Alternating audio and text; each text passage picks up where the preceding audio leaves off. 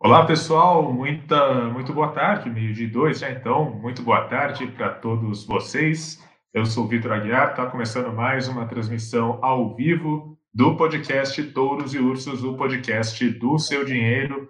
Começo novamente agradecendo a toda a audiência de vocês no YouTube, nas redes sociais do seu dinheiro, todo mundo que acompanha o nosso trabalho tanto agora ao vivo, quanto depois, né, ouvindo o replay também no YouTube, no Spotify e nos principais tocadores de podcast.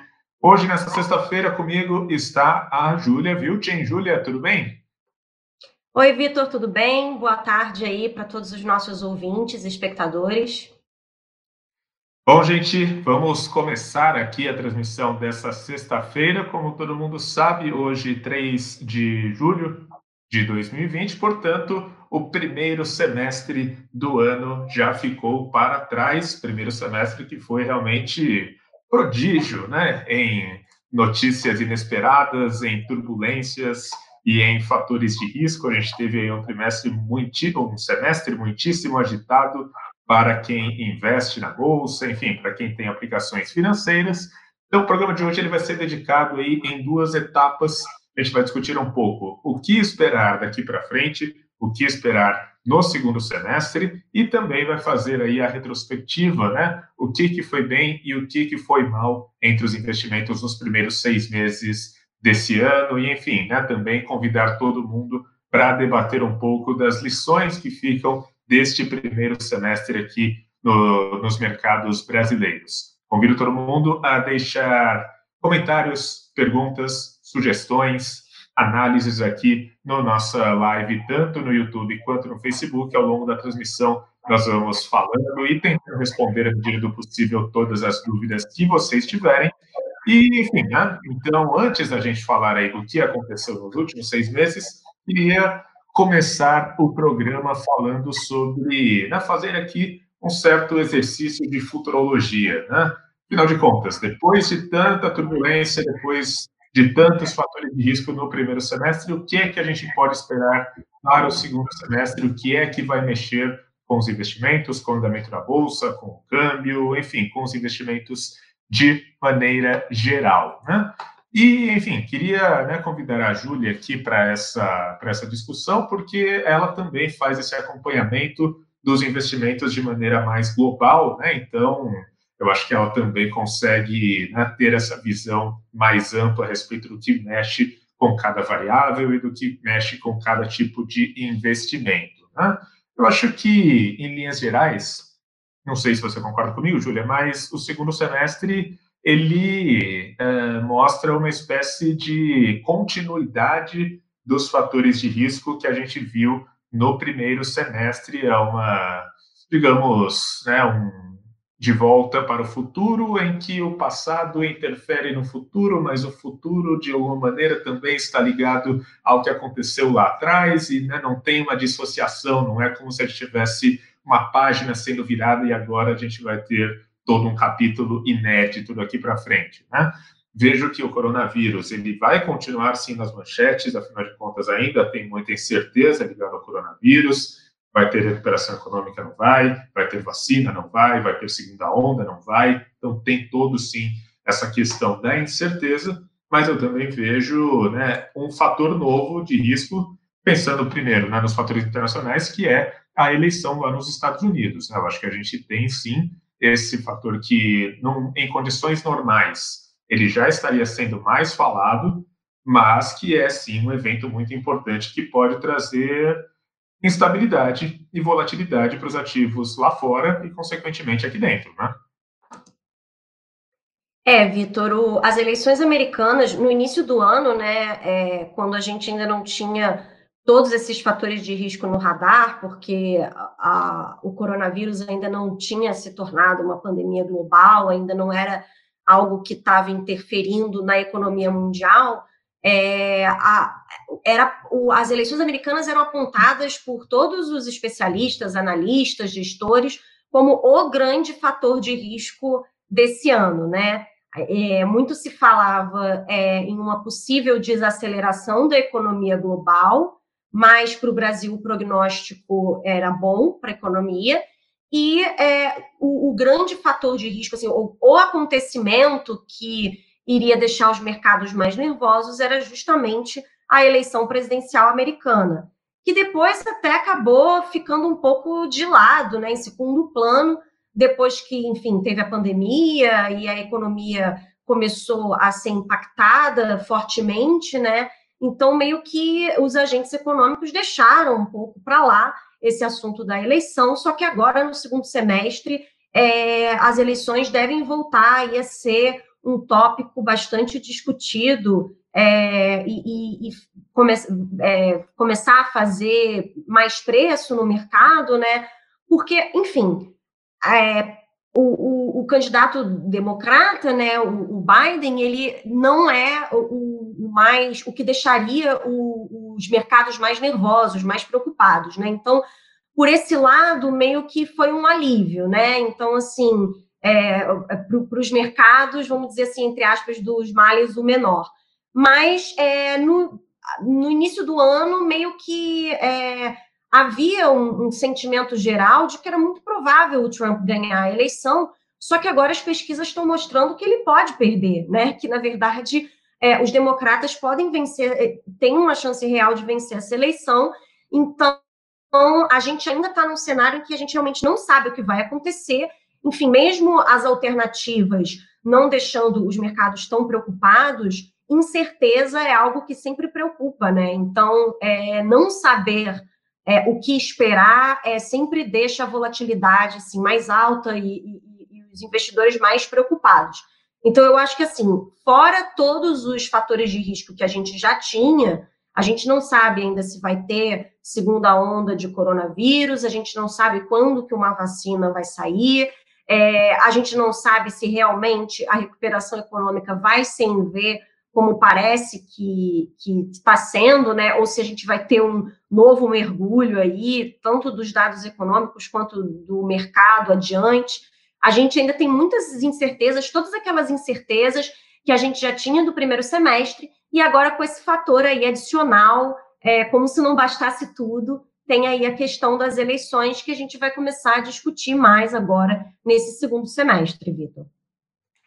É, eu acho que incerteza é a palavra-chave né, para o investidor ter em mente. Né? Eu acho que em momento nenhum, né, quem está ali com dinheiro aplicado, seja lá em bolsa, em câmbio, em algum fundo, ou enfim, né, seja lá qual for o tipo de, de, de investimento, é preciso ter na mente que a gente vai sim passar por momentos de volatilidade. Né? Talvez as pessoas tenham ficado uh, desacostumadas com esses últimos 15 a 20 dias em que a gente viu uma recuperação mais intensa da bolsa, talvez achando que o pior tenha ficado para trás e que a tendência agora é só de alta e talvez um retorno aos níveis que a gente tinha lá em janeiro, fevereiro. Claro que Uh, eventualmente, Ibovespa, eventualmente outros tipos de investimento podem sim continuar se recuperando ao longo do segundo semestre, mas é muito possível que nós tenhamos sim eventos mais traumáticos e eventos mais voláteis ao longo dos próximos seis meses, afinal de contas, eleições dos Estados Unidos, ninguém sabe exatamente qual vai ser o desfecho. As pesquisas, por enquanto, estão apontando o favoritismo do Joe Biden, mas enfim, pesquisas ainda muito preliminares, ninguém sabe direito o que acontece. Isso é importante por quê? Porque, por mais, ok, o perfil do Biden não seja particularmente intimidador para os investidores, para o mercado, você não sabe como é que o Trump pode reagir a um cenário em que ele não é favorito. Se, será que ele vai arrumar alguma briga mais intensa com a China, por causa disso, tentando aí é, né, puxar esse eleitor mais conservador, esse eleitor ali mais ligado, por exemplo, ao setor agrícola, mais ligado ao centro-oeste americano, que de fato, né, ele realmente tem um apelo maior para esses temas de protecionismo, etc. Como é que o Trump vai se comportar caso ele chegue mais perto da data da eleição com uma desvantagem importante? Acho que isso é uma coisa que tem que ficar no radar de todo mundo, sim. E claro que, além do coronavírus, né, poxa, o que vai acontecer, vai ter uma explosão, vai ter segunda onda, vai ter quarentena de novo, não vai ter economia, tal, tal, tal.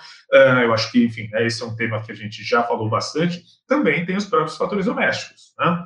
Aqui no Brasil, a gente também tem um cenário de bastante incerteza. A gente tem um cenário de incerteza, principalmente incerteza política, porque, enfim, né, todo mundo sabe que estamos num momento bastante turbulento lá em Brasília, governo, Congresso e STF num jogo de xadrez, em que, alguns momentos, um deles move as peças de uma maneira mais agressiva, depois se toma.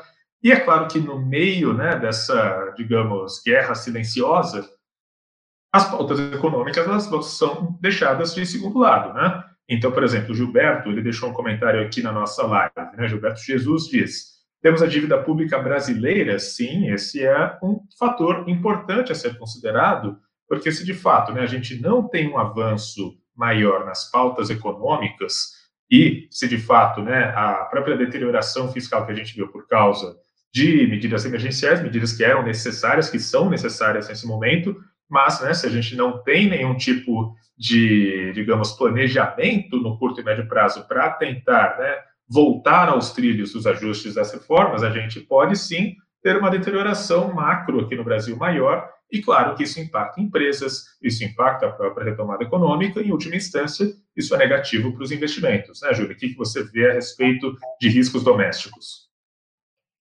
É, Vitor, assim, já está meio que dado que a dívida pública brasileira é, vai é, crescer bastante, né, por conta desse aumento de gasto público e é, também o nosso déficit fiscal. A grande questão é se isso vai ser temporário né? Como é, temporário que eu digo, os gastos, né? O aumento de gastos, se vai ter, ser temporário ou se realmente em algum momento a gente vai retomar os trilhos do ajuste fiscal e das reformas.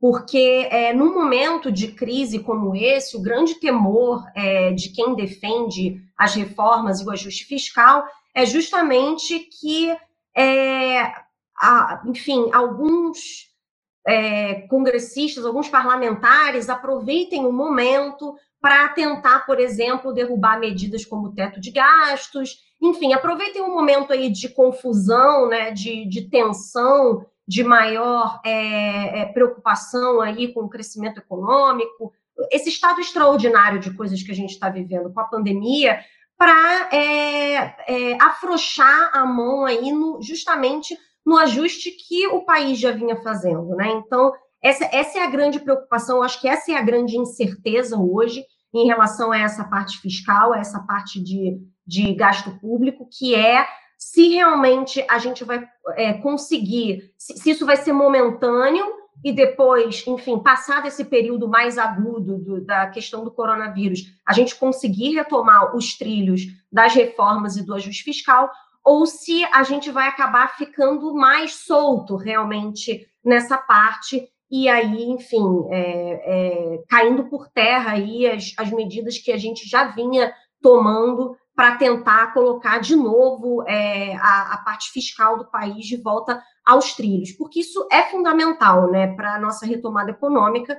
É, e, e, justamente é, esse, essa parte, esse fator doméstico, é claro que a gente hoje tem uma situação global que acaba nos afetando mais, mas no fim das contas, o que vai pesar mesmo é a nossa capacidade de recuperar a economia, né? Então, é, não perder isso de vista seria muito importante nesse momento. Então, sim, isso é uma preocupação de, dos defensores do ajuste fiscal e dos defensores das reformas.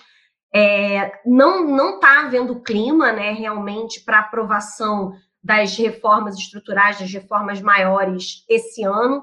É, uma série de, de é, por exemplo, leilões de concessões já foram passadas para o ano, é, adiados para o ano que vem, né?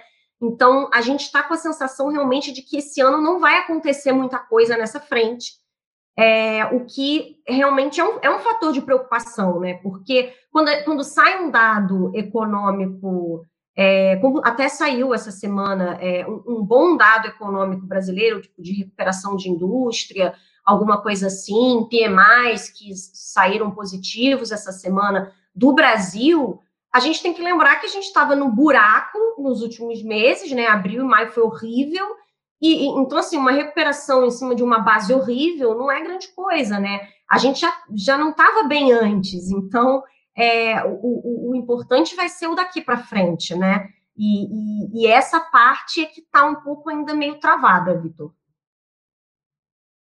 É, né? Uma coisa em economia é você mostrar um crescimento forte de maneira sequencial, né? Então você realmente está crescendo sobre bases que já vinham crescendo, mas quando você tem ali um, uma queda abrupta dois meses seguidos, é mais, quer dizer, mais fácil, mas enfim, né? em termos estatísticos mesmo, fica, fica mais uh, viável que você também mostre uma recuperação mais intensa, afinal de contas, a sua base de comparação é muito mais fraca, né? Então, o próprio dado de produção industrial, ele mostrou aí crescimento de 7% da indústria em maio ante abril. Olha só que beleza, Brasil tá pujante. Não, não é isso. É claro, esse não é, essa é uma informação que é mais importante no sentido de ter interrompido a sequência de queda e talvez indicar uma tendência para o futuro em que, ok, essa recuperação aos patamares do começo do ano vai ser lenta, vai demorar, mas pelo menos a gente não está tendo uma queda ainda maior. Então, uh, né, eu acho que o, a, assim, o, o dado principal a ser retirado dos dados econômicos do Brasil nesse momento é esse de que, de fato, a gente não tem uma deterioração adicional. Não é igual, por exemplo, nos Estados Unidos ou na China, que a gente já vê aí os dados mostrando uma certa melhora há dois meses, no caso da China, até um pouco mais tempo. Né? Uh, o Gilberto mandou mais uma pergunta aqui para a gente. Uh, a nossa próxima safra agrícola será plantada com insumos em um dólar caro. Isso pode impactar os preços? Bom, eu não sou assim um grande especialista nessa área agro, né? mas o que eu posso dizer é que em termos de dinâmica de inflação, dá para ver que existe uma demanda crescente por alimentos, então a gente vê que a pressão inflacionária ela tem sido mais intensa do lado dos alimentos e bem menos intensa no lado, por exemplo, de preços administrados, combustíveis, passagens aéreas, esse tipo de coisa. Dito isso, de fato, a gente vai ter sim insumos mais caros, obviamente, implicam inflação para o produtor e esse preço é repassado para o consumidor de alguma maneira. Por outro lado, uh, do lado das exportações, a gente vê que existe sim uma dinâmica muito melhor para os exportadores agrícolas, né, para o setor de agro e de pecuária. Ou seja, talvez você possa sim ter uma coisa balanceando a outra, como o mercado externo está mais favorável, então, você vai gerar mais receita lá fora e talvez aqui dentro esse repasse de preços consiga, de certa maneira, ser mitigado. Mas, na minha interpretação, eu acho que é sim uma coisa a ser considerada. Eu acho que pode-se ter um impacto nos preços domésticos, sim, pensando que talvez a demanda doméstica, né, por mais que ela demore ainda para se recuperar, ela é menos elástica do que, por exemplo, sei lá, roupas, né? Roupas são artigos de segunda, de segunda necessidade. Alimentos não, alimentos são primeira necessidade. Enfim, né? É, novamente, não sou assim um, um especialista no setor agro, mas a leitura que eu faço é essa. E, enfim, acho que só para a gente fechar um pouco aqui, né, também os temas do segundo semestre, eu acho que é importante a gente falar do panorama de juros, né? Do lado da política monetária, né? O, o Banco Central já deixou claro que é, pode ser que tenha mais um pequeno corte na taxa Selic, mas a realidade é que os juros baixos vieram para ficar e não tem perspectiva de aumento de juros no curto prazo. Todo o mercado está apostando que uma eventual alta nos juros vai acontecer só ali na segunda metade do ano que vem, e claro, um aumento bem gradual. Né? Vamos ter aí, de repente, um, uma escalada maluca na taxa Selic. Eu acho que né, ter juros baixos ela traz implicações para o panorama de investimentos daqui para frente. Né? Eu acho que juros baixos naturalmente implicam numa pressão sobre o dólar, que se não leva o dólar para níveis cada vez mais altos, pelo menos é, dificulta uma baixa mais acentuada da cotação do dólar. Né? Então a gente vê aí o dólar agora flutuando ali entre 5,30 e 5,50 mas quando ele já chega perto de 5,30 já começa a ter uma certa resistência, né? Parece que eu diria que voltar ali para níveis na casa dos quatro reais começa a ficar cada vez mais complicado. Por outro lado, investimento em bolsa talvez seja um pouco mais interessante. Né? Primeiro, pela própria questão do rendimento mais poupudo que a renda fixa pode oferecer nesse momento, e por outro, porque muitas empresas se beneficiam desse ambiente de juros mais baixos, empresas que necessitam aí de consumo, empresas ali que se beneficiam com crédito mais facilitado. Então, tem sim alguns setores, principalmente esses né, que eu citei, que teoricamente tem sim um ambiente mais benéfico daqui para frente, né, Júlia? É, Vitor, tem alguns setores que eles é, particularmente se beneficiam do ambiente de juro baixo, por exemplo, a construção civil, né? Então, construtoras acabam se beneficiando. A gente teve até dados bastante positivos de é, mercado imobiliário, né, recentemente, é, mostrando que é, a pandemia não impactou tanto assim, né? É, esse setor é, impactou lançamentos, né? Os lançamentos acabaram sendo adiados, mas as pessoas continuam procurando imóvel, né, para comprar é, porque com juro baixo, realmente o financiamento imobiliário fica mais barato, fica mais vantajoso. Então, isso, é, esse é um setor que se beneficia, né? É, como você falou também, o setor de consumo, varejo, também se beneficia de juros baixos, porque o crédito fica mais barato, né, mais acessível é, para as pessoas consumirem. E a gente tem também a questão dos fundos imobiliários, né, que é uma classe de ativos que é, justamente se beneficia muito de ambiente de juro baixo, porque o retorno que eles conseguem dar, é, principalmente aqueles que dão um retorno é, mais parecido com a renda fixa, né, a, aluguel que não é atrelado à receita do inquilino, que, né, aquele aluguel que é mais constante no tempo, contratos mais longos de aluguel, esse tipo, fundos, imobiliários que têm esse tipo de imóvel na carteira, eles acabam sendo muito, acabam sendo muito beneficiados porque esse rendimento supera mais facilmente é, o rendimento da renda fixa tradicional, que realmente está muito baixo. A renda fixa conservadora, atrelada à Selic, ao CDI, está é, aí é, em patamares que o brasileiro nunca viu antes, que está é, tendo dificuldade de repor até essa inflação baixa que a gente está tendo e e em alguns casos, em alguns períodos, não vai conseguir repor a inflação, né? Então, a gente está vendo aí é uma renda fixa cuja função, uma renda fixa conservadora, é, pós-fixada, cuja função agora é realmente só de reserva de emergência. Ganhar dinheiro com essa renda fixa agora ficou realmente inviável, Vitor. A gente recebeu mais uma pergunta aqui no YouTube e é uma pergunta que, na verdade, serve como gancho para o nosso próximo tema. Só queria fazer uma consideração antes de passar para o próximo tema. Enfim, pergunta do Daniel. No momento atual, já se recuperou as perdas sofridas na renda variável? Estamos no positivo? Bom, uh, eu imagino que você esteja se referindo na sua pergunta ao desempenho do Ibovespa, né? mas primeiro só fazer algumas considerações. Renda variável, na verdade, né, não é só uma é, né, não é uma coisa, né, vou investir em renda variável. Tem vários tipos de investimento em renda variável e depende mais ou menos né, do que você investiu e depende também da, da janela de tempo que você está considerando. Né? Então, por exemplo, Ibovespa, né? Ibovespa, quando a gente considera no ano, no ano ainda está negativo.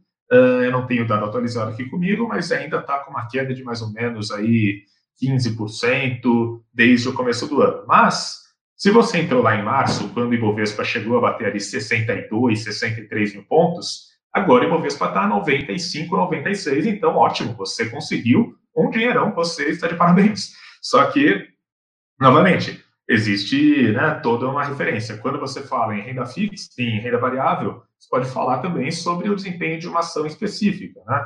Tem ações que estão com perdas aí de 60%, 70% no ano, mas tem ações que estão com ganhos de 60% a 70% no ano. Então, né, existe toda uma diferenciação e, é claro, você também tem que ver a janela temporal que você né, é, vai fazer a comparação. Se você puxou lá, você fez seu investimento numa ação lá em 2000 e sei lá o quê, 2005, né, aí sim uh, a coisa ela fica um pouco mais difícil de você, você vai ter que fazer lá toda lá a série histórica, mas enfim, é só fazer essa observação. E essa pergunta é oportuna, por quê? Porque ao mesmo tempo que a gente tem toda uma preocupação em relação ao que acontece aqui para frente, eu acho que também é importante a gente olhar o que aconteceu nos primeiros seis meses do ano. Afinal de contas, eu acho que foi um dos semestres mais tumultuados para o investimento, não só no mercado brasileiro, como no, no mundo todo. A gente teve eventos aí realmente muito uh, extremos. Né?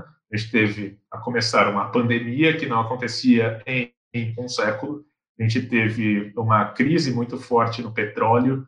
A gente teve um princípio de conflito mundial entre Estados Unidos e Irã. E assim, citando só algumas coisas que vêm na minha cabeça, assim, assim sabe, de primeira. Realmente foi um, um, trimestre muito complicado, e é claro que quando a gente passa né, por esse tipo de situação extrema, a gente acaba aprendendo algumas coisas, né? Tem, eu não lembro onde eu vi isso, em algum lugar na internet, sei lá, né, que quando o seu carro está funcionando bem ali e tal, você não está preocupado como é que funciona o motor e né, se a vela está entupida, ou seja lá o que for. Só quando tem um problema é que você, de fato, vai começar a buscar entender um pouco melhor o que está acontecendo. Eu acho que o trimestre deixa muitas lições nesse sentido, mas antes da gente passar para isso, queria né, ouvir um pouco da Júlia, porque a Júlia fez todo o levantamento do ranking dos investimentos nesses primeiros seis meses do ano. Algumas coisas se deram bem, algumas coisas se deram mal, né, Júlia? E, enfim, conta para gente o que que, o que que, né, depois desses seis meses malucos, né, qual foi o, o saldo? Qual foi o ranking? Bom, Vitor, é, eu fiz o levantamento dos investimentos no semestre e, de fato, como você falou, né, respondendo aí a, a pergunta do, é, do Daniel, o, na, no ano a Bolsa ainda está no negativo, né, o Ibovespa ainda está no negativo, estou até aqui com, com o dado em tempo real aberto, Nesse momento, o Ibovespa acumula uma perda de 16,78% no ano. Até o fechamento do semestre, era uma queda de 17,80%, sendo aí é, dos indicadores que a gente acompanha para os investimentos, enfim, dos ativos que a gente acompanha, é, as classes de ativos, realmente foi o pior investimento do ano, apesar das fortes recuperações aí no, nos, nos últimos meses, né? Então, essa recuperação que a gente teve nos últimos meses ainda não foi suficiente para é, zerar as perdas do ano, não foi suficiente para a gente entrar no positivo no ano, na Bolsa, e porque realmente o mês de março impactou muito fortemente os ativos de risco, naquele pânico que a gente teve, a gente teve seis circuit breakers, né, que são paralisações aí das negociações, é, quando tem é, uma volatilidade muito alta, quando tem uma queda muito alta do Ibovespa, as negociações são paralisadas na Bolsa. A gente teve seis desses eventos no mês de março, só no mês de março. Foi é, realmente um acontecimento inédito é, na história do mercado de capitais brasileiro. Então, a gente tem aí é, uma.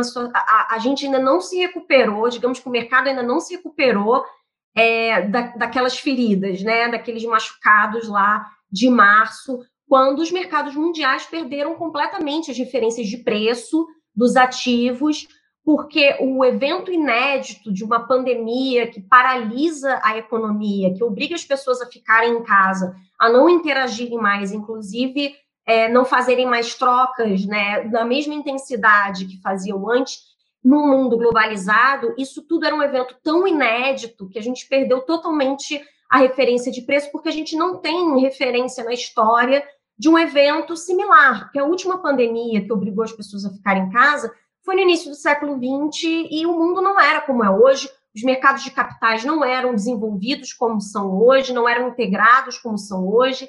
É, enfim, os mercados mundiais, de uma forma geral, a economia mundial não era integrada como é hoje, não tinha internet, não tinha tecnologia, então não, não dá para comparar. A gente não tem como comparar com pandemias anteriores. Então, a gente realmente perdeu referência de preço, deu lá um reset em tudo, de uma certa forma, é, a gente viu tudo cair, até os ativos que são considerados é, de proteção, exceto o dólar, né? O, o, dólar foi o único ativo que se deu bem, mesmo nos piores momentos, mas a gente viu o ouro cair, a gente viu o Bitcoin, que costuma ser bastante é, descorrelacionado aos outros mercados, caírem naquela época, e é, no, no, caso dos é, mercados de ativos de risco tradicionais, como ações, fundos imobiliários, a gente ainda não se recuperou. Então, no nosso ranking aqui do semestre, a gente tem o Ibovespa perdendo 17,80%, como eu falei, a gente tem o índice de fundos imobiliários, o IFIX, também entre os três piores aí ativos que a gente acompanha, perdendo 12,24% no ano, também apesar da recuperação recente dos meses.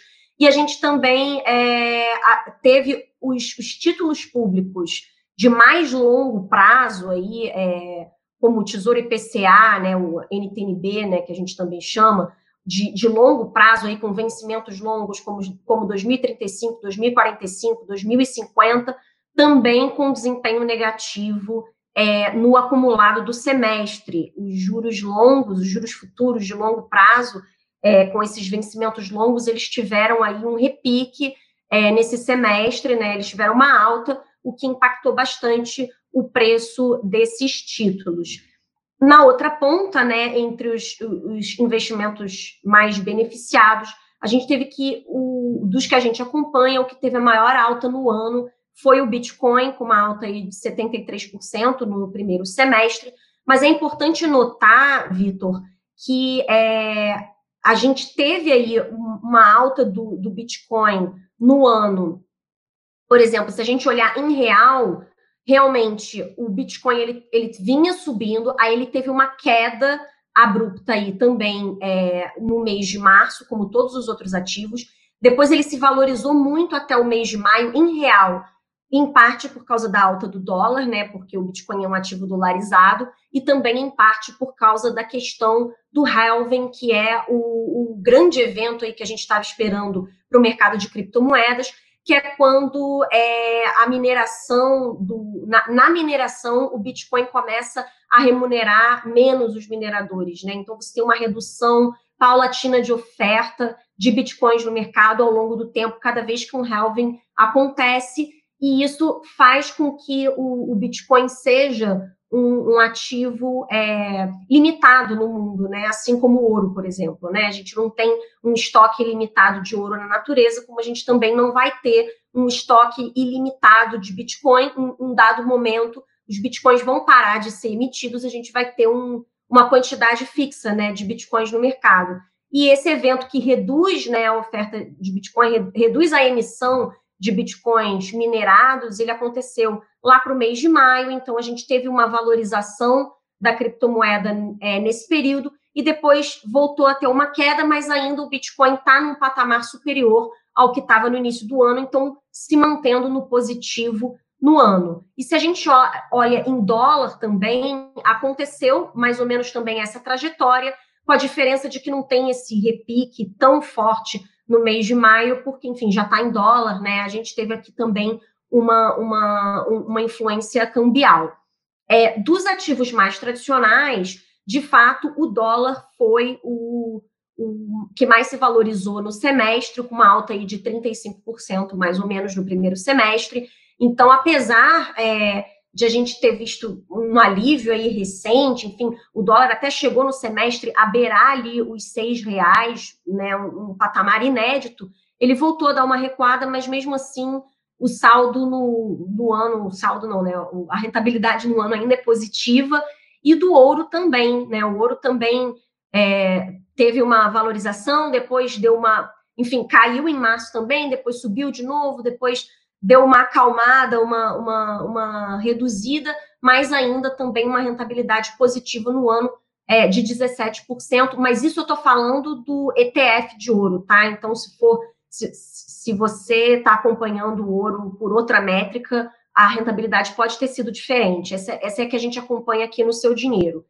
É, enfim, a gente viu uma rentabilidade positiva acima da taxa de juros também para os títulos pré-fixados aí que tem um prazo mais curto a médio, porque os juros é, futuros de curto e médio prazo de fato tiveram uma queda, é, e aí a renda fixa mais tradicional realmente a gente teve um, um, um desempenho bastante modesto com a continuidade do ciclo de corte na Selic. Então, por exemplo, a gente teve um CDI aí em seis meses de 1,75% no acumulado desse período, que é bem baixo aí para o para o parâmetro brasileiro, é um parâmetro que a gente realmente não estava acostumado antes, Vitor. Bom, antes da gente continuar aqui com a nossa discussão, queria só ler mais algumas mensagens. Gilberto deixou uma pergunta aqui: por que os juros na curva longa não cedem na mesma proporção do juro presente? Boa pergunta essa.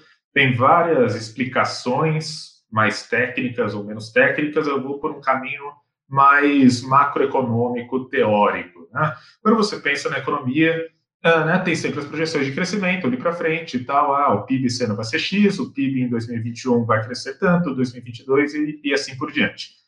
Em geral, quando a economia está aquecida, então quando a gente tem crescimento do PIB, a gente também tem crescimento de inflação. E crescimento de inflação, uma das maneiras de você conter aí o avanço nos preços, né, é você mexer na taxa de juros, certo?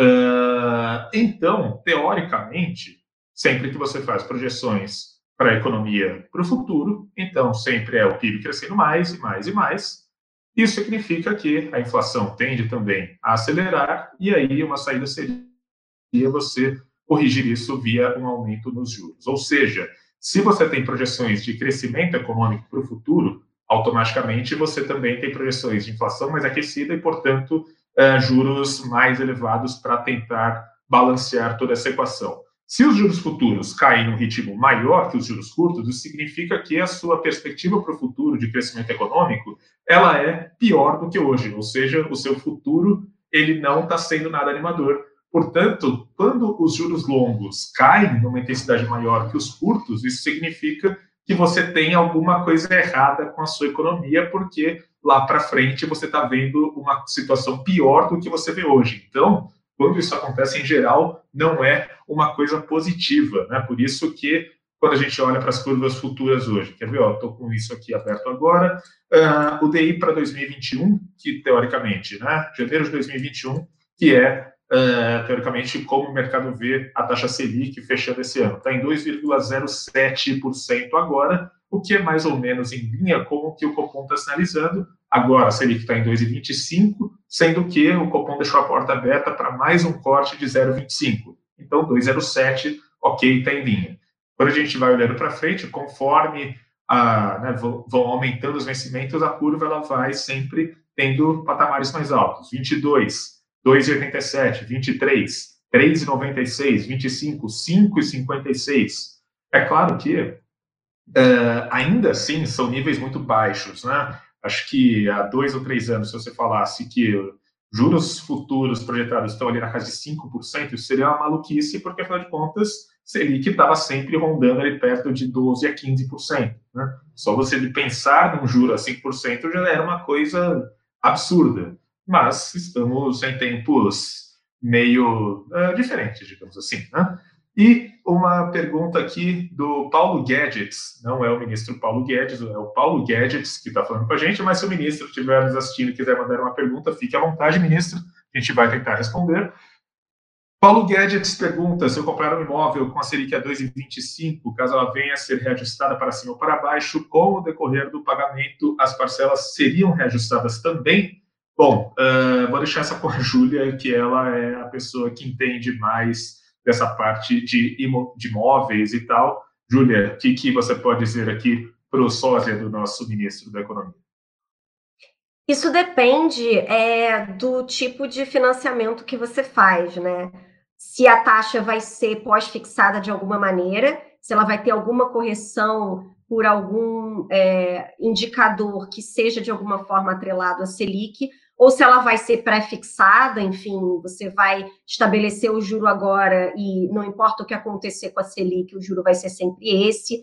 É, tem agora também aquela modalidade que ajusta pela inflação, então isso vai depender mais do tipo de financiamento que você faz, mas em geral, é, a correção, quando tem uma correção, ela não é muito perfeita, então o que as pessoas tendem a, a tentar fazer quando existe uma mudança de patamar de juros muito grande, como a que aconteceu é, recentemente no Brasil, né, de passar aí de dois dígitos para um dígito, é tentar fazer uma portabilidade de crédito imobiliário, que nem sempre é vantajosa, tá? Porque ela tem vários custos, porque existe uma burocracia aí de documentação que você tem que é, pagar quando você faz uma portabilidade de crédito imobiliário, então nem sempre é vantajosa, mas é, eu acredito que se a mudança é muito grande, de um patamar de juro muito alto, por exemplo, para um patamar de juro muito baixo, vale a pena você migrar, é, fazer a portabilidade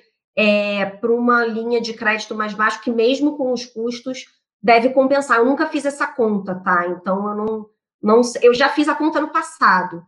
É, eu já fiz matéria no passado, quando os juros era, eram mais altos e, o, e, a portabilidade de crédito imobiliário não compensava é, naquela época, mas hoje em dia até pode compensar.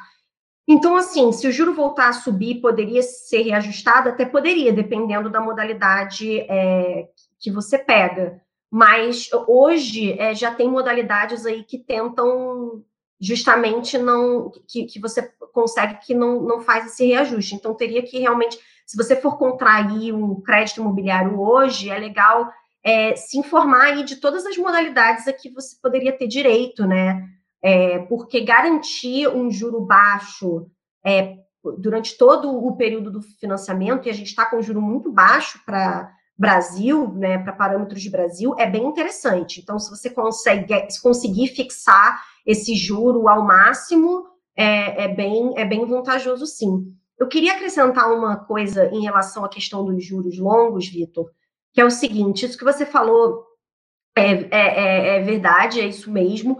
Mas assim, a gente tem que pensar também, sobretudo em países emergentes como o Brasil, que o juro longo ele é também uma medida de risco, né? O juro curto ele está mais associado à política monetária, né? A medida de política monetária. Então ele é mais afetado pelos prognósticos é, para a taxa básica de juros nos próximos, vai, cinco anos aí, no, no futuro próximo, né? Então, enfim, decisão de Copom, decisão de juros aí de Banco Central afeta mais a parte curta e ali a média da curva, é, que é o que a gente viu aí no primeiro semestre, enfim, o mercado com perspectiva de mais corte de juros, de mais corte de juros, de mais corte de juros, até porque, enfim, o Fed zerou juros, vários bancos centrais do mundo cortaram juros, o mercado começou a esperar que isso fosse acontecer aqui também. De fato, foi o que aconteceu, e a gente viu aí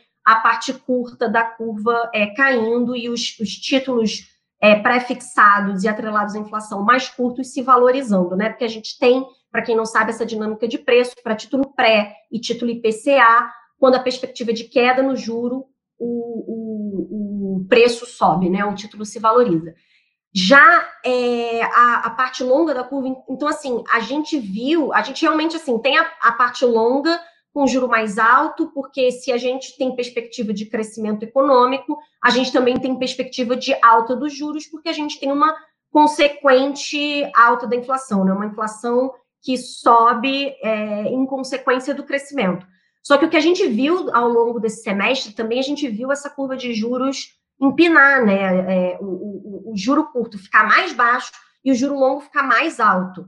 E isso tem muito a ver com aumento de risco é, na economia mundial, né, como um todo, e na economia brasileira também. Então, a gente viu o risco país aumentando bastante, é, porque, enfim, o Brasil já não estava numa situação boa de crescimento, é, já estava assim, tentando sair de uma recessão anterior, e a gente foi de novo mergulhado numa recessão com essa história do coronavírus.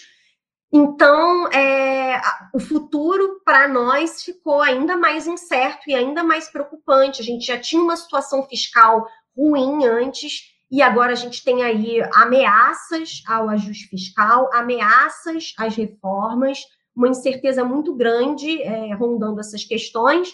A gente não estava digamos assim, entre aspas, no melhor momento para enfrentar uma crise como essa do coronavírus, que é uma crise de saúde junto com uma crise econômica. É, o governo não tem é, espaço, muito espaço para aumentar gasto público, como, por exemplo, os governos dos países mais desenvolvidos. Né? Então, é, a gente não tinha muita bala na agulha para enfrentar uma crise. É como se a gente fosse uma pessoa é, sem reserva de emergência na verdade, até endividada, que perdeu o emprego e não tem mais renda, e, enfim, e, e, não consegue arcar com os seus gastos direito, precisa se endividar ainda mais. Dá para fazer um pouco esse paralelo com a óbvia é, diferença de que pessoas físicas não podem emitir a própria moeda, né? diferentemente dos governos. Mas é, a gente já não estava numa situação boa. Então, esse aumento de percepção de risco em relação ao futuro né, também é, contribui para essa alta de, de juros futuros, né? Que aí machucou bastante os títulos mais longos, né? Deixou eles mais arriscados, deixou a volatilidade desses títulos também bem mais alta, porque nos últimos meses que a gente viu uma recuperação do mercado, por exemplo, esses títulos também foram os que mais se valorizaram. Então, sempre pensar aí quando você investe em renda fixa que quanto maior o prazo, maior a volatilidade, né? Maior a incerteza, é mais difícil você ter projeções de juro, de inflação, de crescimento. Quanto mais longo prazo, mais difícil fazer esse tipo de projeção, maior o risco, maior a volatilidade. Quanto menor o prazo, é, mais visibilidade você tem para fazer esse tipo de projeção. Então, também você tem menos incerteza, menos volatilidade. O título valoriza menos, mas ele também tende a cair menos, Vitor. Maravilha! Com isso, a gente chega aqui à reta final do nosso programa. Mas antes de me despedir, antes aqui de agradecer toda a participação, queria só ler uma última questão, responder rapidamente. O Daniel Acreditam que até o final do ano chegaremos ao positivo, creio que ele se refira ao Ibovespa. Olha, Daniel, nos Estados Unidos o Nasdaq já chegou ao positivo. Se não me engano, o S&P 500 também. Eu não tenho certeza. O Nasdaq eu tenho certeza. Uh, pode chegar até o positivo? Acho que pode chegar, sim. A gente tem todo aí um cenário, digamos, de distorções no mercado por causa aí de todo esse pacote de incentivo econômico, injeção de dinheiro no sistema financeiro. Isso acaba, sim, dando um ânimo para a bolsa. Dito isso, eu acho que se chegarmos ao positivo, esse movimento ele não vai estar em linha com os fundamentos do mercado. Eu acho que é um momento de muita cautela, um momento de muita incerteza. É claro, pode ser que chegue ao positivo e pode ser que de fato, né, pessoas se deem bem nesse processo, mas eu enxergo com, assim, muita ressalva. Eu acho que é um momento de não se deixar contaminar por um sentimento de euforia eventual, e é um momento, sim, de colocar tudo na mesa, de ponderar bem os riscos, e, novamente, eu acho que o, a grande lição que a gente tem até agora é a de que você deve buscar sempre mecanismos de proteção, você deve sempre ter uma carteira diversificada. Não ache que porque o Ibovespa subiu sei lá quantos por cento nos últimos meses é hora de você colocar 100% do seu dinheiro na bolsa. Não faça isso. Isso não é uma estratégia razoável. Enfim, né? eu acho que é possível, é possível, mas não se deixe, sabe, é, cegar por um eventual lucro poupudo que estão prometendo lá para frente. Tenha cuidado com o que você vai fazer. Júlia, o que você acha disso rapidamente também, só para a gente dar aqui essa resposta para o Daniel? Eu acho sim que é possível voltar ao positivo até o fim do ano. Concordo com você, não necessariamente é, isso vai estar em linha com os fundamentos. É, enfim, a gente ainda não sabe quais vão ser os desdobramentos dessa questão da pandemia. É, agora, eu acho também que, assim, sim, concordo, estar diversificado, ter proteções na carteira, com certeza. Eu acho que é importante ter bolsa, sim, porque o juro está muito baixo. E aquilo também não, não, não. A questão é, a gente está num momento de incerteza. Porque também não seria o caso, por exemplo, de você apostar contra o mercado. Ah, não, está descolado dos fundamentos, com certeza em breve isso aí vai cair. A gente não sabe se vai cair, enfim.